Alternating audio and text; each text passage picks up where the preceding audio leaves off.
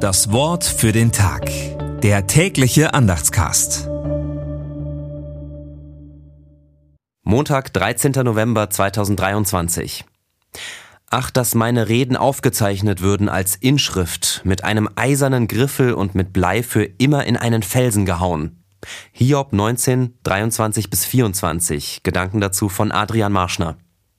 Auch wenn Hiob hier an eine Inschrift denkt, auf gewisse Art ein Gegenstück zu den steinernen Tafeln der zehn Gebote, ist sein Wunsch in anderer Hinsicht in Erfüllung gegangen. Seit über 2000 Jahren lesen Menschen seine Reden. Kaum ein anderes Buch der Bibel wirkt trotz seiner sprachlichen und gedanklichen Komplexität so unmittelbar auch auf heutige Leser wie das Hiob-Buch.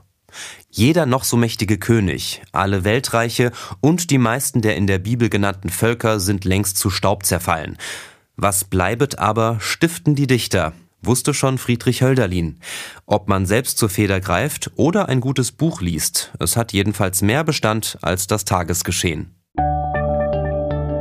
Das Wort für den Tag. Der tägliche Andachtscast. Präsentiert vom Evangelischen Gemeindeblatt für Württemberg. Mehr Infos in den Show Notes und unter www.evangelisches-gemeindeblatt.de.